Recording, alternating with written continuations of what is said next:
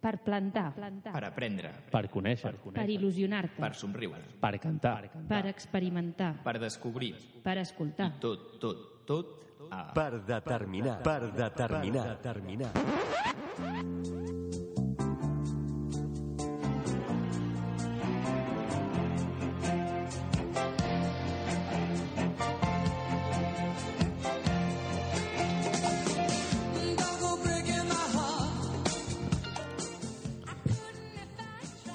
Benvinguts tots al 13è programa del 14 d'abril de la nostra tercera temporada. Avui tenim el gustàs i ens fa moltíssima il·lusió tenir amb nosaltres a una persona que va començar fent riure als seus amics i familiars i ara ho està patant des del 15 de febrer amb els seus monòlegs al Teatre del Raval. Avui tenim aquí l'Andreu Casanovas.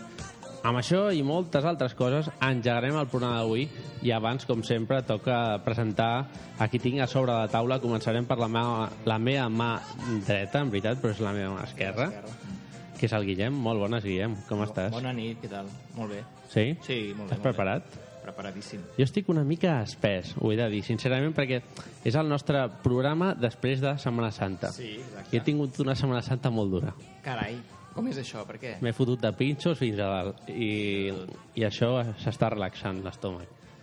Molt bones, Irene. Com Hola. estàs? Bé, Estàs preparada? preparada. Sí? Mm, a punt. Avui de què ens parlaràs? Avui toca hort. I parlarem de l'alfàbrega. Molt bé, doncs avui plantarem el Fàbrega. Virtualment al nostre estudi. Sí.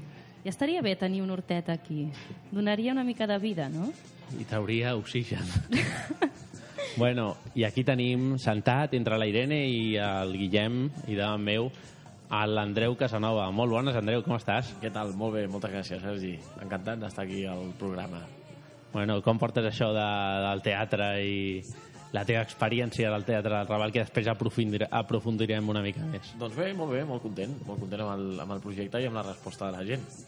Això és molt interessant i, a més, per una persona com tu que has començat, ja portes anys fent-ho Sí, i, i ara t'has llançat amb aquesta obra que després direm el nom sí, sí, i ja sí, parlarem en profunditat. Exacte, I ara, gràcies. si us sembla, passarem el relleu a la nostra Irene Sancho, l'especialista a l'hort a casa, que avui ens plantaràs una mica del Fàbrega al nostre estudi. Així que, endavant amb la sintonia.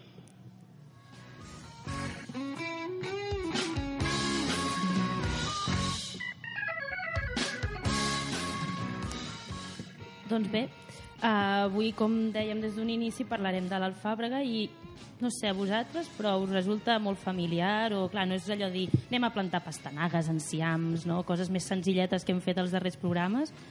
Per què la utilitzaríem o quan, quan, per cuinar, quan la fem servir? Alguna idea? Jo tinc La feu servir? jo tinc un tarro a casa Sí. que de vegades la meva germana diu échale un poco de alfàbrega a los espaguetis però mm, d'aquí ja no, no passo, No eh? passem, no? Però aquí l'Andreu mm, veig que és un expert, eh? Sí, sí, abans ens ha sorprès fora de micros. Li hem dit, parlarem de l'alfàbrega i ha dit, calla, el pisto. Pe pesto. No, el pesto. Ah, el pesto, ese. Eh, Quasi, és quasi. més de pinxos, ell, ja, Sergi, eh? Ja se lo tiene que dar hecho. Sí, no, no, la fàbrega mola molt. Està, està molt bé. I cada cop la utilitzo més en plats... Eh, en plats que en teoria normalment no li tirava. Amb amanides, amanides eh, amb la pasta també. O sigui, tu ets un consumidor, diguem-ne, Soy un habitual. consumidor de albahaca. Eh, sí. Dame un poco de verde. No, no, està bé, perquè no és que sigui un, un producte que s'utilitzi molt o molt, que sigui molt habitual a les cuines, bé, no ho sé. Mm. Doncs us explico una miqueta, va, per conèixer una miqueta més què és l'alfàbrega. El seu nom en llatí és Ocinum basilicum. És una planta anual de fulles més o menys grans, segons la varietat. Floreix a l'estiu i atrau molt les abelles i altres insectes polonitzadors. I això és molt interessant a nivell botànic. Si freguem lleugerament les fulles, podrem sentir el seu particular aroma que alliberen pels pèls secretors. Això, si en tens, la tens en fulles o hi ha molta... I... La, la, tinc a, la, la que tinc la tinc en pot, com, En el, pot, com a l'orenga. com Que pugui comprar mm. Al, súper. Ojalà, de, i això que tinc terrassa, eh? Podria plantar mira, una miqueta. avui a veure si aprenem a com fer-ho. Jo estic aquí apuntant Apunta, eh? apunta. Sí, sí. doncs el nom del fàbrega prové de l'àrab i és originària de l'Àsia, on és una planta sagrada. Va ser coneguda des de molts segles per les civilitzacions mediterrànies i pels antics grecs representava la desgràcia i la pobresa. Sí, una mica per uns sagrat i per altres era una cosa pff, bastant dolenta. Doncs aquesta mala fama li va durar fins a l'edat mitjana i actualment forma part de moltes receptes típiques de la cuina, de la cuina mediterrània. Quines són les propietats nutritives? Doncs l'alfàbrega té propietats digestives, estimula la gana i evita els còlics. I es pot ingerir també en forma d'infusió, si no només la podem cuinar, sinó que també com si fos una infusió. I a la cuina és un ingredient imprescindible d'amanides, veus, com deies, oh. i també amb, les sal amb salses com la pesto. I el que ens interessa, com poder-la cultivar. Es cultiva de llavor en època càlida, llavors això correspondria a primavera o estiu. Ah, agraeix un rec constant i un, bon, i un bon adob i li agrada bastant la llum directa del sol. Llavors, quan comença a florir, podem tallar els brots i d'aquesta manera farem que la planta torni a brotar i així ens dona una segona collita molt, molt millor que si només la deixéssim en la primera i les fulles no es conserven bé seques i per tant és recomanable consumir-les de seguida o fer una vinagreta o una salsa per tal de conservar-ne i conservar així també les propietats. I si no, una altra opció és congelar les fulles, però no deixar-les assecar perquè si no, malament. Ostres, jo no em veig a casa congelant fulles eh, d'alfàbrega. No? Mm. per què? Perquè no sé, dona'm el rotllo. Que dirà, entonces tráfico de, de verdes. No, però no passa res. Com Així cubitos, conserva. com cubitos. Clar. Ah, Si tens un excedent, congeles Ostres, i ara, que, ara que has dit això del congelar, el mo... m'ha vingut ara, eh? Una cosa així de Vols fer culinària. mojito d'alfàbrega? Imagina't el mojito, la menta la fots dins un gel Mm? i la congeles. Sí. Ja lo tienes, eh? També, Clar, també. això ho fan. Tires el gel... Ah, jo no ho havia vist. Sí, amb, amb, amb les cubiteres a vegades ja fan els preparats Jo que anava a sortir ara de la ràdio i anar a pendentar-ho, això. No, arribes una miqueta tard.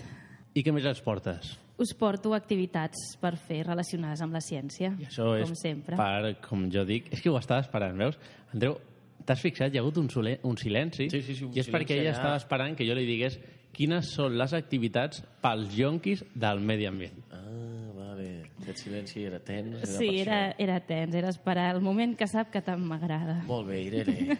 Vinga. Doncs us proposo una conferència sobre l'origen del llenguatge a càrrec de Lourdes Fanyanes, que és biòloga de la Facultat de Biologia de la Universitat de Barcelona, i aquesta conferència la farà el dilluns 20 d'abril a les 7 de la tarda a la Biblioteca Vila de Gràcia, que es troba al, ca- al carrer Torrent de l'Olla, 104. També us porto una activitat per tota la família el dissabte 18 d'abril a dos quarts, de dos quarts d'onze a dos quarts d'una del migdia i és un taller interactiu i és, és molt per nens perquè els ajuda doncs, a, a crear i a imaginar-se coses inclús estranyes. No? Per exemple, doncs, com encendre una bombeta LED amb una llimona o a construir un robot que pinti el sol o fer música amb, amb fruites coses així d'estranyes que els nens doncs, podran gaudir. Aquesta activitat et di, es diu By Let's Go i, com us dic, és una activitat doncs, per tota la família que es fa a la Fàbrica del Sol. La fàbrica del sol. Ai, com m'agrada aquesta fàbrica. Sí, ho sé, ho sé.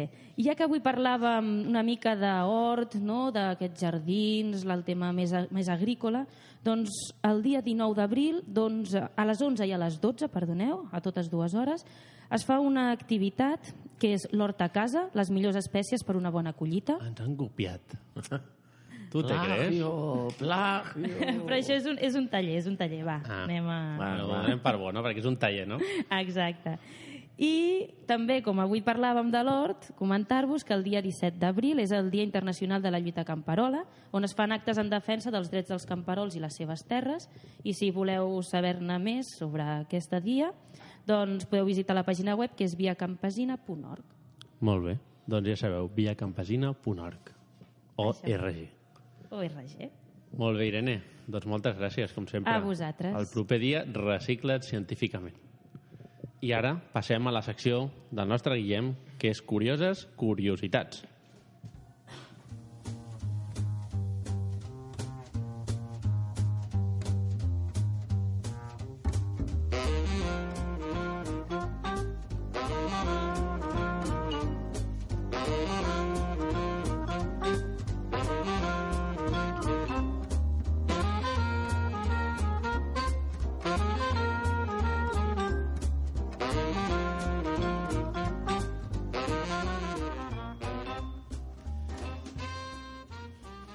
Coincidint amb la mort fa pocs dies de la dona més vella del món, a la secció d'avui parlarem de la longevitat i dels secrets per arribar a assolir-la.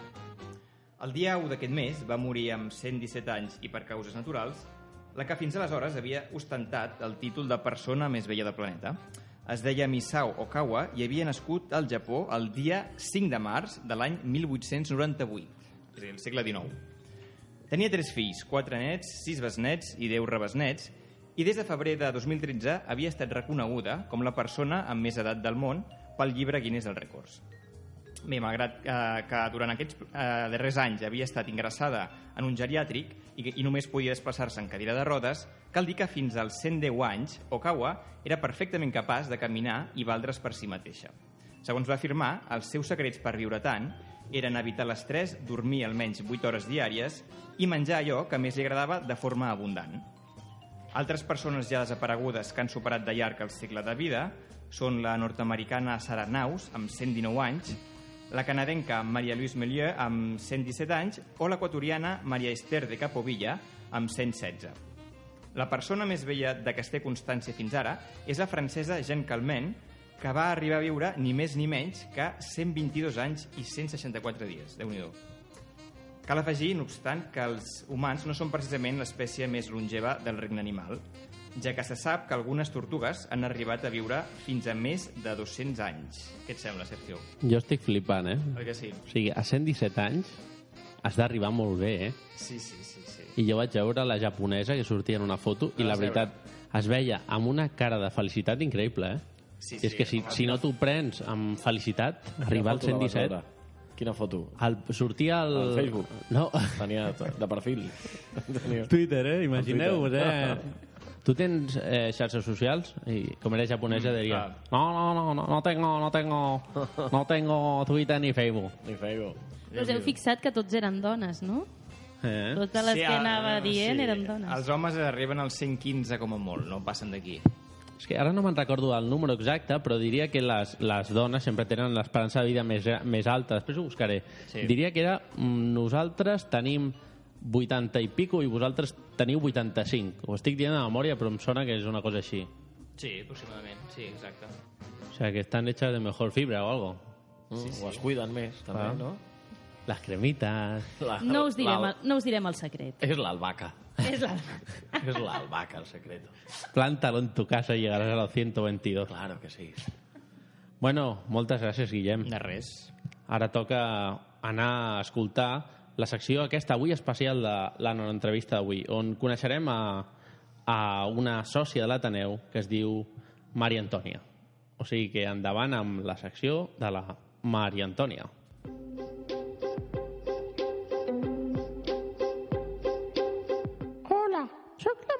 Antònia Puigmatí, tinc 72 anys. El meu color preferit és el rosa esmeralda. Soc d'un poble d'Andalusia, però la meva família és molt catalana. Soc sòcia a l'Ateneu des de fa molts anys. Per mi l'Ateneu és un lloc on em trobo amb les amigues per patar la xerrada. Faig ioga, ball de saló, cultura i moltes altres activitats. Em podeu trobar a l'Ateneu quasi tot el dia de la setmana, a partir de les 7 i fins l'hora que em canso. Aquí us espero. and it breaks my heart. When it breaks my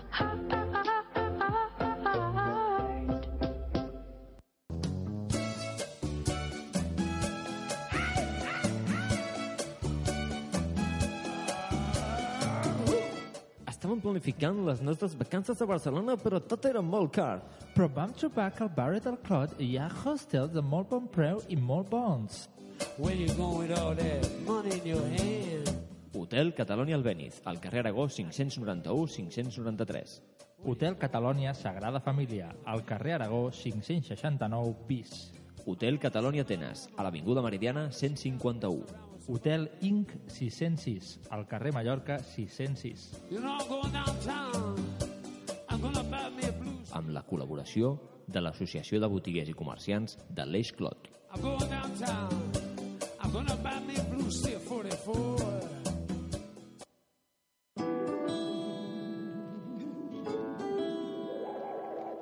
barri del Clot podràs gaudir de la lectura i fins i tot, si vols escriure, gràcies a comerços com...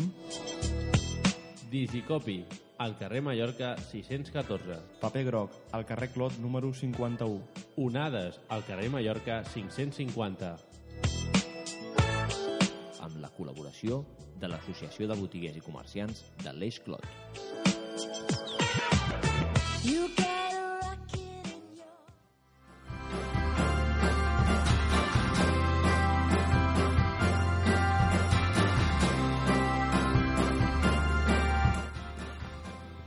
Arribats a les 9 i ja són 15 minuts d'avui, dimarts, dia 14 d'abril, toca començar l'entrevista d'avui. Ens fa moltíssima il·lusió tenir aquí a l'Andreu Casanova, un jove humorista format a l'escola Set d'Acció, especialitzat en monòlegs i improvisacions. La gestualitat i l'expressivitat a l'escenari són els seus punts forts. Aquí el tenim, ja l'hem escoltat, i ara el preguntem ja si recordes com vas començar, Andreu, a marcar-te els teus primers pinitos amb això dels monòlegs? Quin va ser aquell moment que dius, aquí vaig començar? Doncs... Bueno, hola, què tal? Un altre cop. doncs ara estava fent memòria. Home, jo vaig començar eh, amb fent un, un curs amb l'Albert Boira i, i bueno, eh, vaig començar pues, amb, amb ell, escrivint a, amb ell i, el- i els companys pues, escrivint els primers 5 minutets, 5-10 minutets, i, i a partir d'allà doncs, ja, ja vam començar a escriure, a fotre canya ja eh, pel nostre compte, anar provant micros oberts. I, i bueno, quan, quan vam tindre la mitjoreta recordo que compartia actuació fèiem l'hora tens que Eh. actuar una hora i clar, no arribàvem a tenir text suficient i anàvem amb un company. I vaig començar amb el Sergio Marín i ens partíem les actuacions i feia mitjoreta jo, jo l'altra i així vam començar i, i al poc ja, bueno, ja quan vam tindre l'hora doncs ja, ja comences a treballar ja tu sol i de més i anar fent, anar fent, anar fent, anar fent, pas a pas, anar movent-te. Clar, perquè a les teves... Bueno, quan vas començar a fer els pinitos i tot això, eh, que era allà al teatre fent la teva mitja hora i després compartir amb el Sergio Marín, eh, allò estava molt bé, però jo estic segur que quan tu, tu vols ser monologuista, segur que a casa hi havia arribat al punt d'aquest del Nadal o alguna cosa, no et treies allà alguna... Mm, amb, doncs la veritat és que amb la amb família no, de petit sí que era molt pallasso. Després, amb els amics sí sí més, sí, sí, sí. Sí, i a, la, i a classe també. Bueno, lo típic, no? que ets eh, una mica vas, graciosillo i tal. I el que passa és que bueno, jo he arribat a professionalitzar-ho i a poder guanyar diners d'això, que està molt bé. I tant. Que és- arribar a complir el, el teu somni, no? Que el teu somni que vas començar treballant i que és, jo estic segur que després t'ho preguntarem més endavant, però és, és, un, és un treball, com tots els treballs, que per arribar a sobre l'escena allò són gotes de suor sí, de grans molt. i de, s'ha s'ha de pencar molt. S'ha de currar molt, sí. Fas monòlegs, però sempre busques la vinculació amb el públic, estat veient. Sí, bueno, realment, perquè també m'agrada molt, que és la meva, la meva altra gran passió, que és la, la improvisació, el teatre d'impros.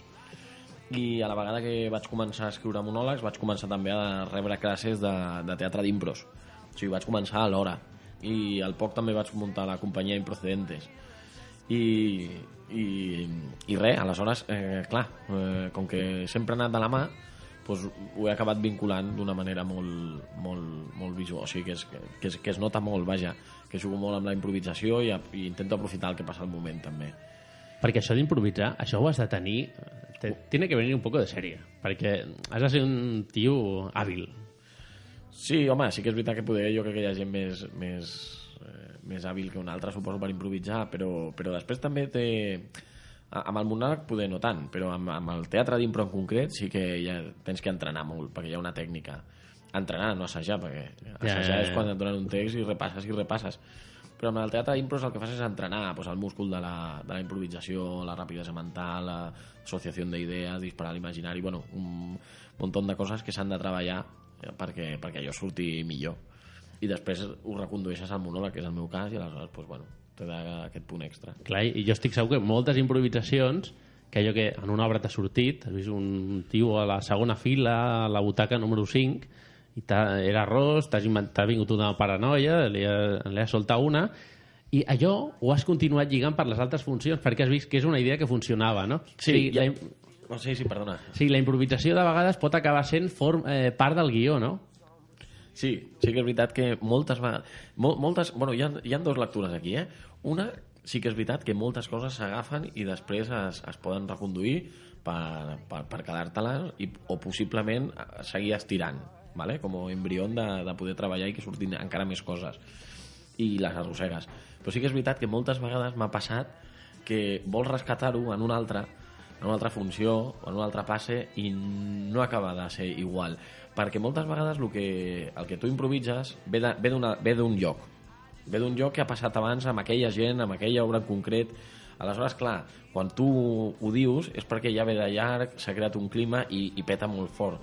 Però si ho proves mm, descontextualitzat en una altra actuació no entra tan bé. I jo he arribat a la conclusió perquè és que cada, cada espectacle té la seva història, el seu ambient, la seva màgia i, i, i no la pots fotre amb calçador amb un altre moltes vegades. Perquè com, com pareixes un, un monòleg? Bueno, més eh, sobre... Jo acostumo a dividir per blocs. Pues un bloque de... Voy a, voy a hablar ahora un poquito de comer sano, per exemple. El que li deia Sí. abans a la Irene, no? Que ara estic fent un trosset de, de menjar sa i el huerto urbano, que parlava de l'Alfabraga, no? Doncs, bueno, vas tirant, vas tirant i estàs un temps pues, recollint, més atent a el que és aquest tema, més amb, amb l'escolta més oberta, eh, donant-li voltes, voltes, voltes, i bueno, van sortint bromes, va- proves, apuntes, vas al micro obert en una actuació i vas, vas tirant el que vas provant i bueno, eh, vas tancant-ho a poc a poc, no? I així una mica. No sé, Andreu, si el fet d'estar completament sol de, de l'escenari suposa alguna dificultat afegida a l'hora de fer riure al públic pels monologuistes o us dona més llibertat el fet d'estar sol sense cap mena de suport? Comparant-ho amb... Per exemple, quan eh, obres de teatre en què hi ha més gent, no? que som dues o tres persones o hi ha un, o hi ha un guió pel mig, saps? Sí. Eh, jo crec que és més... Quasi és més fàcil. És, és més fàcil, no? Sí, sí. L'altre dia ho parlava amb, amb la Rocío, que, que, que és l'actriu d'Improcedentes i que està amb mi a, a 50 sombres, i ella és més actriu, i em deia que, que, que és més fàcil estar, estar sol. Una vegada domines el, el tu a tu i prens la, la vergonya absoluta de- d'interactuar i esperar a veure què et respon el públic i amb això jugar-ho, eh, un cop domines això és, és, ja, és més fàcil. Ah. És més fàcil, jo I, crec. I a sobre, mm, de cara a la improvisació, no? que, que clar, quan tu fas una obra de teatre on hi ha cinc persones a sobre l'escenari, si tu improvises, pots anar, eh, pots eh, fotre l'altre, entre Clar, cometes. sí, també. El trenques una mica, no? Dius, Te hemos pillado en otro lado. Las morcillas, Claro. que diu, no? De, de que, ui, esto no estava aquí, a veure per on salgo, no? Sí, sí, és veritat, depèn de com pots fotre el company, clar. Perquè al final és una cosa molt psicològica, el fet de, de fer un monòleg i trobar-te tu enmig d'escena i tenir a la sala 500 persones, no, sé- no sé quan té el Teatre del Raval, però 500 persones i tu allà sol i que saps que tota l'atenció del públic, i si més no el 90%, Sí, sí. s'actuen els que s'han quedat dormits de vegades, no? Sí. que estan per tu i saben que, que qualsevol cosa que se t'escapi o alguna o es riuran o... Clar. Bueno, clar, també jugues amb el factor temps, que ja et portes temps, en teoria, i ja vas agafant taules. Aleshores, te les, al final te les has vist de quasi, de tots els colors. Aleshores, més o menys ja tens per on sortir, passi, passi el que passi. Que això no dic que, com dius, te pillem bragues en algun moment, eh, però, però vaja, eh, en principi hem de tindre certes taules per poder, poder capejar-ho. Però bueno, inclús així ja, ja faríem alguna cosa. Ja riuríem, ja li donaríem la volta. Sí, home, sí. Bueno, doncs ara, després de passar per la Sala Montaner, el Teatre Neu, l'Alexandre Teatre, ara ja des del 15 de febrer, com an, abans ens has dit, estàs al Teatre del Raval amb la funció de 50 sombres, eh, 50 sombres d'Andreu. Exacte. Una paròdia del llibre més polèmic dels últims anys on tu eh, revius els millors moments. Ara us posaré un... Tra... Hola, Alba. Hola, hola. ¿Cómo estamos? Molt bé. Sí? M'estava rient perquè dic que no és molt fàcil. És, molt, és fàcil, no? Parodiar 50 sombres. Així, de- així. Treu-me treu mèrit aquí en directe. Alba. No, no, és broma, és veritat, és broma, no, però vull dir que- Està bé, està bé. Si aquí tothom... Eh? Perdona, és veritat, no és ho he broma. pensat. És broma, no. Sí que tens raó que és molt fàcil i, de fet, és un, és un punt dels quals... Eh, per això, per això estaran bé, perquè... És fàcil i és difícil. Sí, sí, sí, sí. No, si perquè... deia... No, no, no, però vull dir que d'entrada és molt fàcil, tothom pot fer bromes i cachondeo del tema, però clar, com tothom ho pot fer, Clar. no? doncs s'ha de saber doncs, marcar la diferència. No? Exacte. Ho he arreglat? Que sí! Bueno, doncs ara per entrar en el bloc aquest específic, sí. una mica de 50 sombres d'Andreu, posarem un gag que està per les xarxes, que et sonarà segur, No sé. que parla de les conseqüències de llegir 50 sombres de Grey. Ah, O sigui que, endavant això. Hola, cariño. Cariño, a cambiar la silla. ¿Qué hago luego? ¿Llamo a tu madre o pido un rescate o qué? Hola, cariño. Vamos. ta- No me piensas en pezones. ¿Por qué te has quedado sin batería o qué, cariño? No de tender, cariño. Pues sécatelas al aire. Hola. Hostia, ¿otra vez? Es que quiero probar cosas nuevas. Joder, empieza por cagar con la puerta cerrada, ¿no? ¿O qué?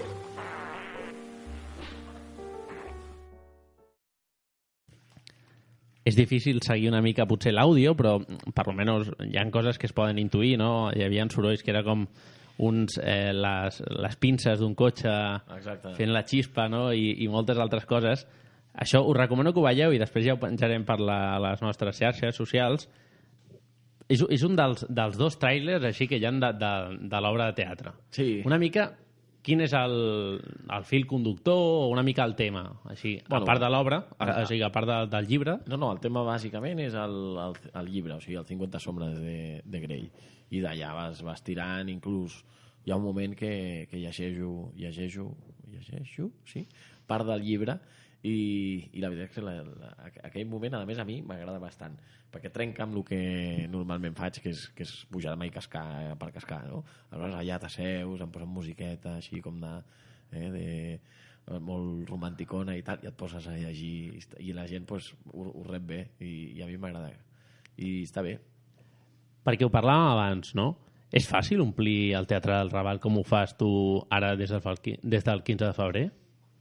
home, eh, en aquest cas home, amb 50 sombres sí que sembla que, que va bé i que, que hem tingut sort pues, el que deia, perquè hem donat amb, amb aquesta tecla que la gent està molt predisposada a voler riure sobre això perquè tothom feia conya i aleshores quan arriba algú tan focalitzat i tan concentrat amb això doncs la gent, la gent vol anar. I no només els, els que li, els hi agrada ni no només els detractors de, que diuen esto no vale nada sinó venen els dos, o sigui, venen els que els agrada i els que no. Els que els agrada, pues, perquè mira, volen ma, quieren más, i a sobre reír, ja vale de ponerse cachondón, també volen riure. I els detractors, pues, per veure també com foto canya. Aleshores, eh, està bé perquè ja s'ajunten tots. Perquè com va ser el moment aquell que vas dir voy a hacer una obra de 50 sombres d'Andreu? Doncs, no, mira, cre... vaig, que... vaig pensar que hi hauria molta xitxa, realment, i que, i que era un tema divertit i que, i que a la gent pues, li agradaria. Eh, abans ho parlàvem, abans d'obrir micros i, i ara ho hem dit així una mica. Com a monologuista, quin és el pal aquell a les rodes que t'has trobat des de que vas començar? Doncs, home, una mica, poder al, al, al principi, sobretot, el, el saber-te moure. Jo crec que és un, un tema una mica complicat. Per mi pels companys que, que comencen o que ja porten un temps. Perquè realment eh, hi ha molta feina a l'hora de picar les portes, enviar coses, vull dir que la gent et vegi... Perquè clar, tu tens un producte bo, però clar, si tampoc ets eh, conegut ni surts a la tele, com pots fer que arribi a tota aquella gent, no? I, i aleshores això és, poder és, un, és complicadillo i, i s'ha de treballar bastant aquest aspecte. I clar, com tot, has trobat coses difícils, no? D'allò de fins a arribar al contacte, no? Fins a arribar a posar-te sobre l'escenari, però com tot, té una recompensa, no? Sí, sí, sí, home, clar, el, el, bueno, ara mateix és una recompensa el que estem tenint, no? el, el treballar, perquè clar, eh, el, el producte pot ser bo, però després, eh, si el, o sigui, el producte, vull dir, l'envoltori, no? Vull dir, el 50 sombres com a títol, Exacte. com a...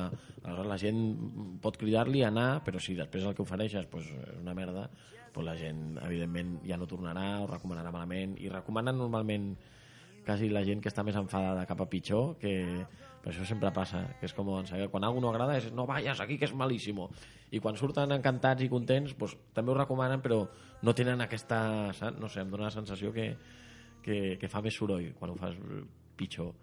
A vegades és millor, no? Dir, està fatal, però ves a verlo i ja me lo diràs. Sí, a mi, a mi mira, mi- si, si ho diuen i, i després diuen ves a verlo, ja... No, però bueno, en principi surten contents. O sigui, que, que és això, és saber que has arribat i que tens un producte bo. Clar, perquè tu ho has dit, o sigui, fins a 50 sombres d'Andreu ha sigut una mica el que t'ha t'ha tirat, no? t'ha catapultat una mica a que la gent et conegui més, no? Mm. Perquè a part d'estar a 50 sombres d'Andreu, ja hem dit on has estat, has passat pel Visto lo Visto, el programa aquest que fa el Valentí Sant Juan. Sant Juan. Mm. Sí, sí, sí. Home, eh, sí, és veritat que abans eh, possiblement no, no, no omplia tant i aleshores també eh, pues et veu menys gent. Aleshores, bueno, sí, és, és, és el que deies abans, treballar a poc a poc, o sigui, anar treballant i, i fotre molta canya perquè és, mm, sabent que algun dia pues, amb una, donant la tecla una o una altra pues, esperem que, que sortirà bé. Clar, home, segur que nosaltres, quan veiem a la gent i, i a nosaltres al programa ens agrada portar a gent que, que no que ha començat, perquè tu no has començat fa, fa res. O sigui, que ja portes un temps, però que t'has donat a conèixer ara, fa relativament poc. I ens agrada portar gent com tu perquè són gent que, que continua sent, eh, anava a dir una cosa que potser són una mica ment, però persona, no? Com, com que sap arribar a la gent i, i sap, sap tractar, perquè de vegades hi ha gent que està muy en lo alto Sí. i eh, està en otra galaxia. Sí. Jo soy un tío cercano. sí, no, no, clar, què has de fer? Sí, sí, està bé. I és la forma, de, de fet, de- d'arribar al públic i que et recomanin. Sí, el caure és, bé la gent... És el que t'anava a dir, si al cap i a la fi...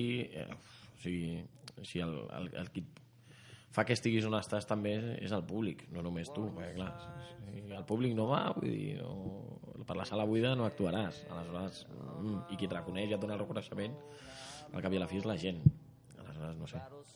Perquè- És important tenir-ho en compte, també.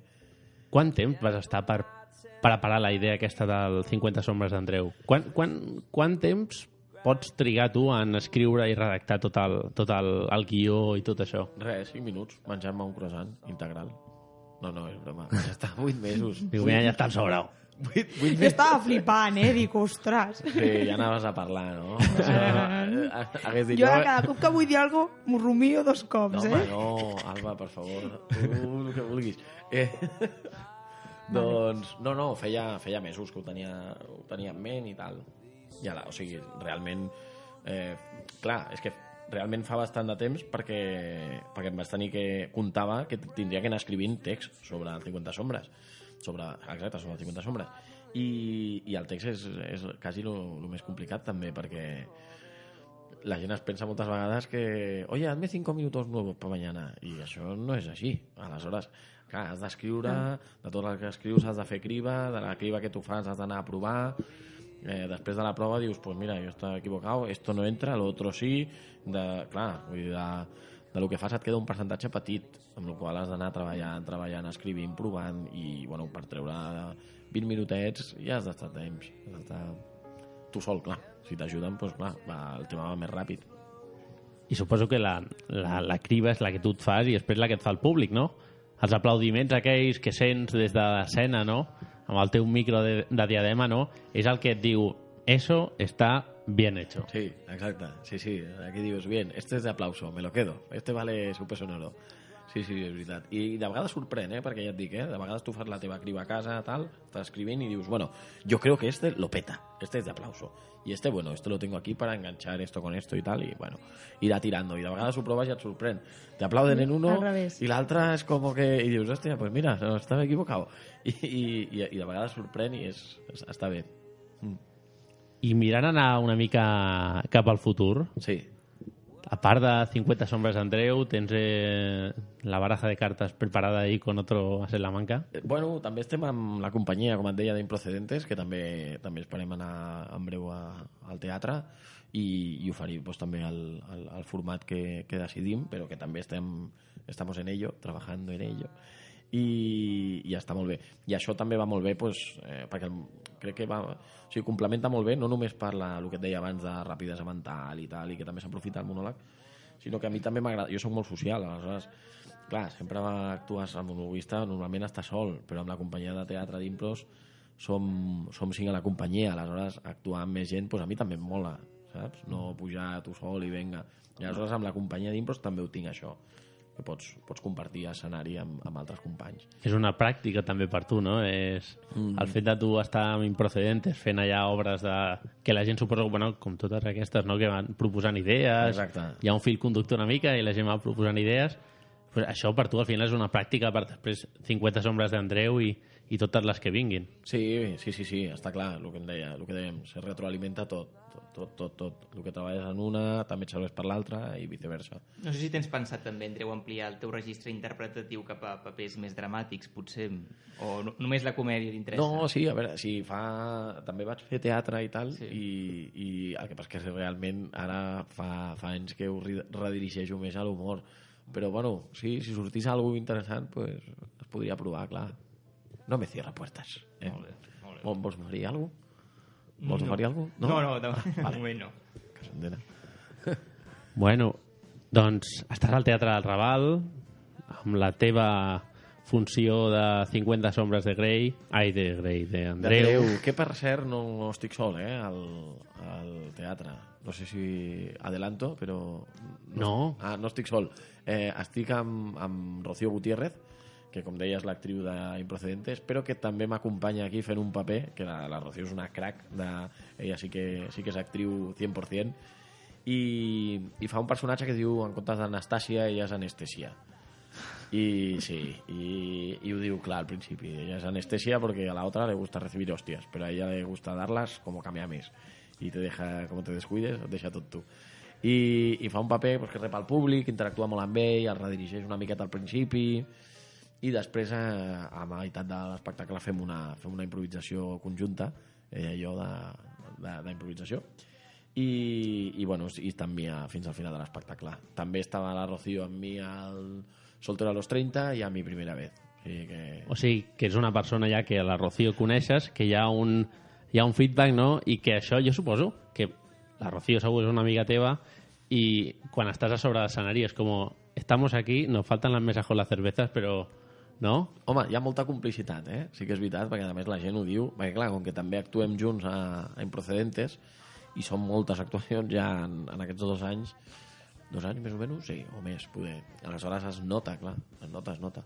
Sí, i, el, i el públic ho agraeix, que sempre ens ho diu al final, eh? Oye, muy bien los dos, eh? Hay mucha complicidad. I, bueno, està bien. Bueno, bueno, molt bones, eh? Soc a l'alcalde de Barcelona i estava aquí i dic, pues vaig a veure una mica l'Andreu Casanovas que m'està tirant a, cap amunt al barri del Raval, perquè estàs al Teatre del Raval. Efectivament, alcalde. I quins dies a poder trobar allà al Teatre del Raval? Doncs mira, divendres, dissabte i diumenge. Divendres a les 11, dissabtes a les 12 de la nit, hora muy golfa, allò després de sopar. A veure, 50 sombres d'Andreu ha de ser a l'hora golfa. Ha de ser golfo, un espectacle Claro. golfo, exacte, molt bé. Si no, per gràcia. Exacte. Has vingut ja, tu? No. Pues... pues, pues, pues, pues. Però eh? jo, jo m'he llegit els llibres i he vist la peli. Perfecte. O sigui, he fet els deures. No passa res, pot vindre la gent sense haver-ho llegit, eh? però si te l'has llegit, doncs, bueno, vine... Mira, aquest di- dissabte a les 12. Vale. Eh? Ja faré foto, eh, si ve, i la penjaré al... És una hora molt golfa, eh? És una hora molt golfa. Ai, ai, algo, algo frites. Exacte. I el diumenge, per si algú és més tranquil·let, el diumenge a les 8 i mitja.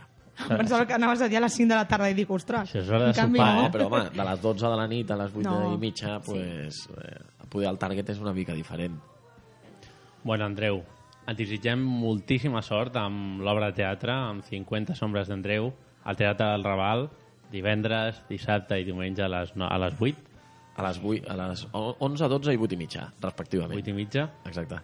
Eh, bueno, moltes gràcies a tu, moltes gràcies a la Rocío que fa l'obra amb tu, al Toni i a l'equip de MPC per eh, poder-te tenir aquí, perquè és difícil per una ràdio com nosaltres tenir una persona aquí i en aquest cas estem molt agraïts i diré una cosa, m'has caigut molt bé. doncs moltes gràcies. Tu a mi també, bueno, vosaltres també, som un equip molt maco i, i res, moltes gràcies per convidar-me. Molta Sí, sort amb el que tens per endavant i, bueno, ja saps, aquí això és casa teva, per determinar el te és el teu programa i quan vulguis estàs més que convidat. Doncs moltíssimes gràcies, Sergi, un plaer. Bueno, gràcies. i ara anem amb la Què? nostra, Alba, Comencem. amb l'agenda cultural.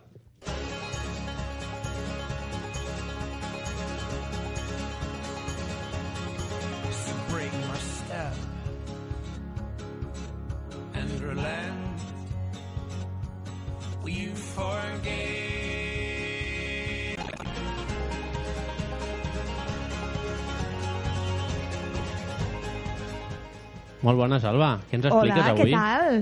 Bueno, què, veu anar a la cursa del Corte Inglés? Guillem, veig que no, veig que no. Tu, no tu cal que dieu res, veig que no. Pero no te lo creerás. Què? El viernes salí Sí. a correr. No. Sí, salí a correr. ¿Medio kilómetro? No, pues alucinarás. ¿Cuánto? No me acuerdo los kilómetros porque el reloj que tengo se me ha estropeado, però vaig arribar, vaig fer tota la Rambla Poblenou fins al mar, després del mar vaig girar a l'esquerra, bueno, una mica a la dreta, després vaig fer una parada, porque no tenía, no tenía oxígeno, mis pulmones estaban vacíos, y luego subí por Bat de Roda. Oh, molt bé, no? Destrozado, ¿eh? O sea, tengo unas agujetas Ya no que tengo uno- unos cuchillos aquí clavados, llevo ya con ellos cinco días. Sergio, has de empezar poco a poco. Ya, ya, ya, ya, pero mira, a lo loco. Pero bueno, muy bien, ya has empezado otra vez. Eso está muy bien. Hombre, Bueno, pues yo sí que fui a la cursa del corte inglés. Más de 81.000 personas. Aquello era, vamos, una locura. Más I- que nunca. Y una pregunta, mm, ¿vas fer-ho corrents o vas No, fer-ho caminant, caminant? caminant. Ah, eso no tiene el mismo valor. Però és que la cursa del corte inglés, corrents, eh, o surts dels dos primers calaixos o ho tens una mica negre, eh, el tema. Que hi ha molta gent. I després la pujada a Montjuïc. És que és, és impossible. S'ha de fer caminant. A més, és benèfica, no és la- com altres curses. Doncs parlant de curses, us porto una nova.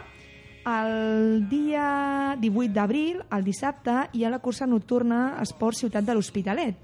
Aquesta és molt xula perquè comença a les 9 de la nit i hi ha dues curses, una de 5 km i una de 10. Sergio, pots fer la de 5, si vols? Home, jo vaig a la de 10. Sí, ja a tope, ja. Corres un cop després de- d'anys. Tope. Bueno, molt bé, jo sé que ho pots fer, jo sé, jo sé. I teniu això, la de 5 i la de 10, i res, és a la nit i doncs que és molt xula. També és una de les més populars.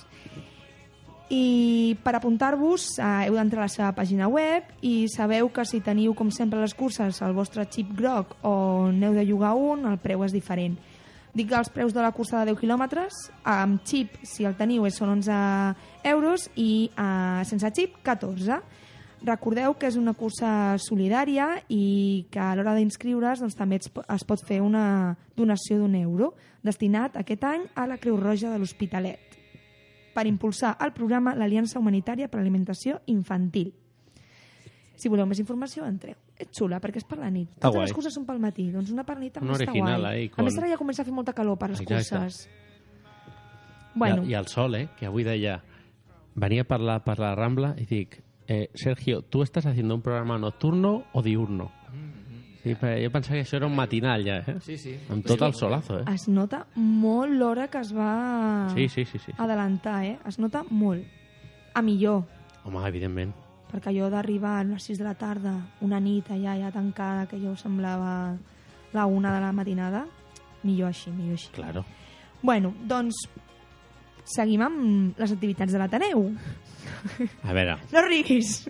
podries portar un paper una mica més gran, no? A veure, per què portaré un altre paper si puc agafar el que hi ha aquí a fora a l'Ateneu al suro? Podría decir que el Alba La tiene aprofito. proble- problemas de visión, pero no. Es que Sí. tiene problemas de que no ha buscado Sí. otro papel no, que pequeño. també tinc aquí una, una nota. també vale, aquí. vale. Tinc dos. Molt bé. Doncs comencem amb l'exposició fotogràfica Toni Martínez, que ens porta unes imatges sobre concerts, així que és molt musical. Eh. A mi que m'agrada molt la Sí. música, doncs la recomano. I són fotografies eh, fetes entre els anys 1988, ui, això ja sona com el, com el siglo pasado, que és el siglo Eh. pasado, però bueno, i l'any 2012. I la, podeu veure, la podeu veure fins al proper 28 d'abril Molt bé. aquí a l'Ateneu. I després tenim... Sergio, això ho podràs explicar tu millor que jo, crec. A veure, Aquest dissabte, què hi ha? Ui, aquí tenim un problema. Que el mateix dia hi ha cursa i partida de pòquer. ostres, és veritat. Aquest dissabte Aquest és ja, veritat, ha sonat fatal. hi ha torneig, torneig, torneig de pòquer. Torneig de pòquer, dia 18 Sí? d'abril, Sí torneig o no? de pòquer que comença a les Déu. 10, a les 10. No te'n recordaves. No me'n recordava. Són gent... Eh, podeu venir qualsevol persona, tingueu o, o no tingueu idea. Hi ha premis, hi ha xec regal d'un import de fins a 80 euros, diria jo. Allà no sé si ho posa. No ho posa. El preu són 10 euros amb consumició. Hi ha una cosa que no sé si surt. Mm. El 23 d'abril, dia de Sant Jordi, hi ha un espectacle especial Sí, la vida és un milagro. Clar, és que... El, però això ho anava a dir al proper programa.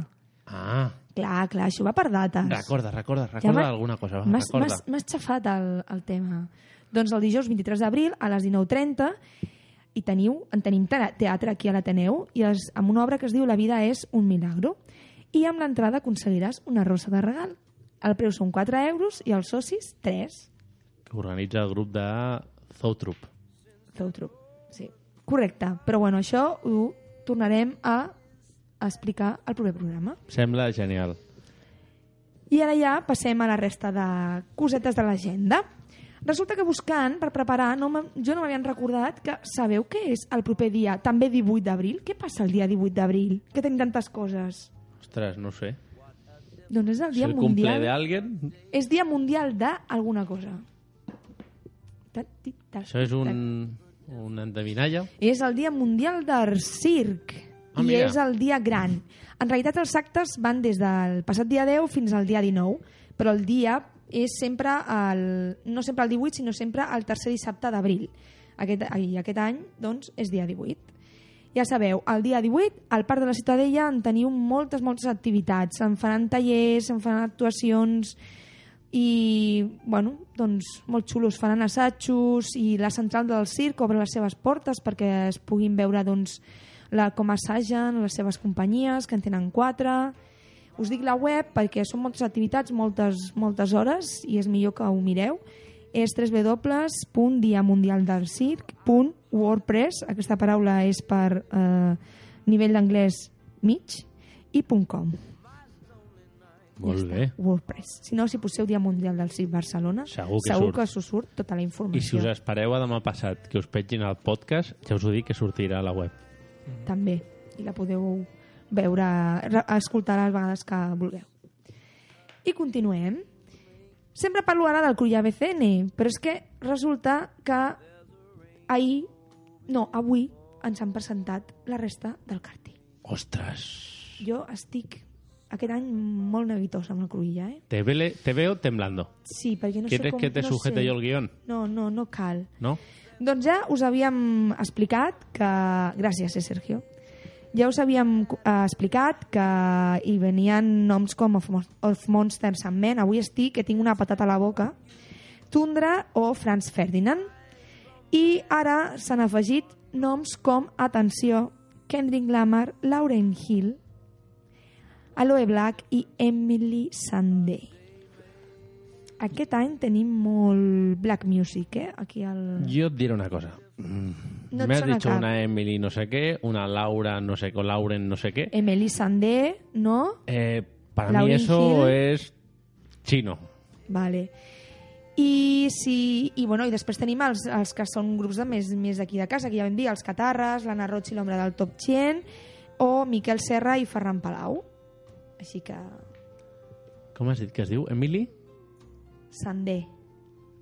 Ja saps al Google, eh? No ho podies evitar.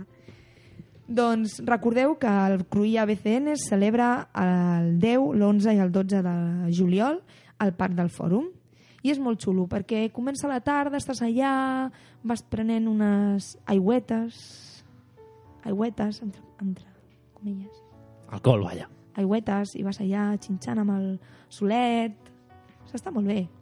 Mira, estem escoltant de fons a Emily Sandé. Eh, això és molt bé, Sergio, eh? Ja, eh, els medis, la tecnologia del programa ja va avançant. Molt bé, molt bé. Doncs si entreu a la pàgina web podeu veure tots els artistes, a més ja han penjat quin és el dia que actuaran i doncs perquè ja sabeu que podeu comprar entrades de dia o entrades l'abonament dels 3 dies. Així que si només voleu anar un dia, doncs podeu escollir el que més us, us agrada. Molt guai. Molt recomanable. I ja per acabar, Què parlem portes? de la cançó que posarem Ah, avui. és veritat. Una cançó que t'he de dir, molt xula. Molt xula. Uh, avui portem una cançó que és amb la que es van donar a conèixer, tot i que va ser el seu segon single, perquè el primer va ser Darts of Pleasure, aquest segon que es diu Take Me Out va ser uh, l'any 2004, o sigui, ja té uns, uns anyets. No us passa que sempre que parleu de l'any 2000, 2000 cap aquí, sembla com nou? En canvi, si dieu 1999 és antic. No teniu aquesta sensació? Només em passa a mi. És com una data psicològica. És una cosa psicològica, És sí. el mateix segle i l'altre és un segle abans, no? Un segle... Sí, però no sé, em dóna la sensació que dir 1980, 1995, ho veig com més, més, més allà que no dir 2000... Et sona com si estiguessis a clase de batxillerat, no? I Sí. estudiant història. ¿En qué año hubo la...? 1789. Vale. Doncs això, com us deia, l'any 2004 es van, van publicar aquest single, el Take Me Out, i va ser doncs, el que els hi va doncs, eh, desta fer destacar més i els hi va donar més a conèixer. Va arribar fins al número 3 del, dels rànquings del Regne Unit. El, el grup és Franz Ferdinand, és un dels grups que ve aquí al Cruïlla, tot i que venen amb, amb l'altra amb l'altra banda, però Uh, aquest grup eh, és de- és d'Escòcia de, i el seu nom, que jo no ho sabia, Sergio, Mhm. Franz Ferdinand, està en, està en alemany. Està en alemany? Sí, sí. És archiduque Francisco Fernando de Àustria, Sí. Franz. que en alemany és Franz Ferdinand. Anda. M'he enterat avui. Ostres. És que Wikipedia Nombre complejo, ensenya eh? unes coses. Doncs es, es, es diuen així en, doncs, fent com una mena de... de com es diu això? De... De... de he de quedado al- de-. Una, una mena de algo. De algo, bueno, bueno. De... Ostres, bueno. Doncs ho, ho, fan per, ho van fer per ell, no? Quan van escollir el nom van tenir alguns tipus de problemes. Si entreu a Wikipedia a llegir-ho perquè és molt curiós, eh? Perquè, clar, aquest, l'arxiduc Francisco Fernando doncs, eh, té unes connotacions polítiques una mica... Mm, que, bueno, que segons qui doncs, no agradaria molt i llavors s'ho van repensar molt. Ells tenen publicats eh, cinc àlbums. El primer Mhm. és l'any 2004, que es diu Franz Ferdinand, i l'últim és de l'any 2014, que és un Live at Forest National Club de Brussels, que és un, una, un recopilatori. I, doncs res, esperem que us agradi quan posem al final del programa el Take Me Out. Molt bé. Doncs ara tenim en línia telefònica a... Te'n vas ja? Jo he de marxar ja. Saps a qui tenim avui per telèfon? Aquí. A un que t'agrada. Qui? A veure, res, un minut, Alba, Va, vinga, un minut. Li dic hola? i te'n vas. Vale. I, i, i què, pa, què passa? Què passa? Com estem? Com estem? Qui, qui, qui m'està trucant avui? Hola, Ferran, som nosaltres dels... Hola. Home, com estem? Jo estic aquí liat amb la cuina i els antius de fons. Ja ho sentim. Estic Sí, aquí sí. al... Estic ja movent plats del nou bulli, aquí a la, a la cala... A la cala, a la cala que no me ven eh, el nombre. Què està passant avui aquí al programa? Pues molta... Ens, ens oblidem de les paraules. No, no, no sé, no sé qué pasa. Hoy es el día 14 de abril y es como día 14 de abril se me van las palabras mil. Una no rima. has vist les meves paraules. T'he fet una rima. Tu què tal, com estàs? Molt bé, molt bé. Tot bé? Aquí feia molt de temps que no parlàvem, eh? Home, què tal? Ah, t'ha arribat la meva mona? Em vas fer una mona en forma de mona. No, Eh, no de- m'ha arribat. No? No. Te la vaig deixar a la, a la, a la bústia, no cabia, i llavors vaig dir, ¿sabes qué? La mete encima de la, a la rapija de la bústia Sí. i no et va doncs arribar. això és que algú me l'ha Algun veí te l'ha pispat. me l'ha pispat. Pues vaya, vaya veí, vaya doncs quina vecino. gràcia, no? Vaya. M'hagués m'hagués fet molta il·lusió, eh, trobar-me-la. I està molt, molt bona, eh? Ja m'imagino, ja. Dos tonelades de xocolata. Dos tonelades. Eh? Va, vas portar-la amb un tràiler, eh? Ostres. O sigui, allò té un veí que... El veí Bueno, que, i, tinc, i perdona, i tinc una, unes bústies molt resistents, eh? Eh? Home, per aguantar les dues tonelades de Ja, ja, xocolata. ja, ja. Bueno, doncs res, eh? Molt, molt, contents de saludar-te, Ferran. Sí? Tot tant. bé, tu, Guillem? Perfecte. Sí. Hello, eh, digue'm on és a, a la teva espectacle gay que fa. És a, l- és a l'Hospitalet. El que passa que ara no recordo el nom del carrer. No sé quin Ai, és. què? Però és a l'Hospitalet. El 23 d'abril, no? El dia El de la dia- Roja. el dia de Sant Jordi. El dia de la Roja. Pues el dia de la Roja, que la mos ripoja, anem a veure al, al nostre col·laborador, el Guillem. Exacte, que actuo amb tres nois més, tres companys, que recitarem poesia, hi haurà música també, o sigui que us, us animem a venir. Molt bé, moltes, moltes gràcies i jo no m'ho perdré, jo estaré allà. Perfecte. Si vols jo faig una, unes cookies o alguna Sí, coseta. fes alguna cosa de Sí, home, catering, sí, clar, eh? per menjar. Fàcil, fàcil i barat, només dos milions d'euros. Vinga, Bueno, Ferran, Adéu. Adéu. marxo, eh? Adéu.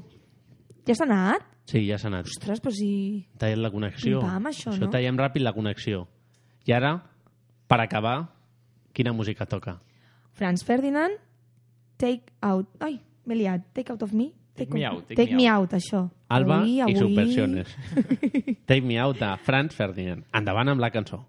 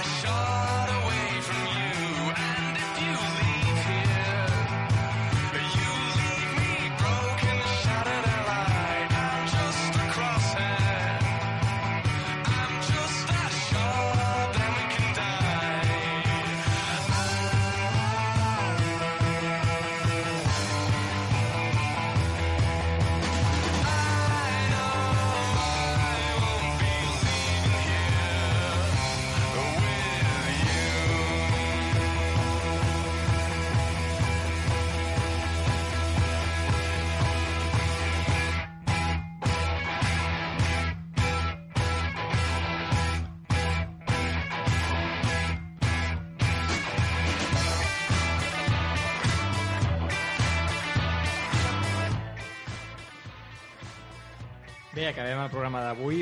Moltes gràcies per haver estat amb nosaltres una nit més.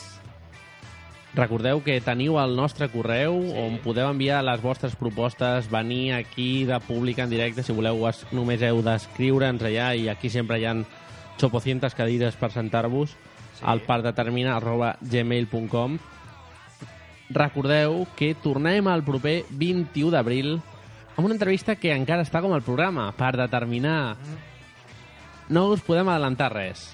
Vindrà algú que, jo us ho dic, segur que coneixeu. Aquí hi ha dues opcions, que sigui noi o sigui noia. Encara no ho sabem. O sigui, Exacte. Ser home o dona. Això és l'únic que us podem dir. Us agradarà. Gràcies pel que feu, en aquest cas gràcies al, a l'Andreu, que ja s'ha anat, a l'Andreu Casanovas, el desitgem molta sort en el seu espectacle 50 sombres d'Andreu. Moltes gràcies a la seva productora que ens ha facilitat el que hagi vingut i s'hagi sentat als nostres estudis. Recordeu que podeu escoltar el programa d'avui al web ivox.com buscant per determinar una abraçada molt forta a tots i a totes i, per acabar, com sempre, ciao, chaito.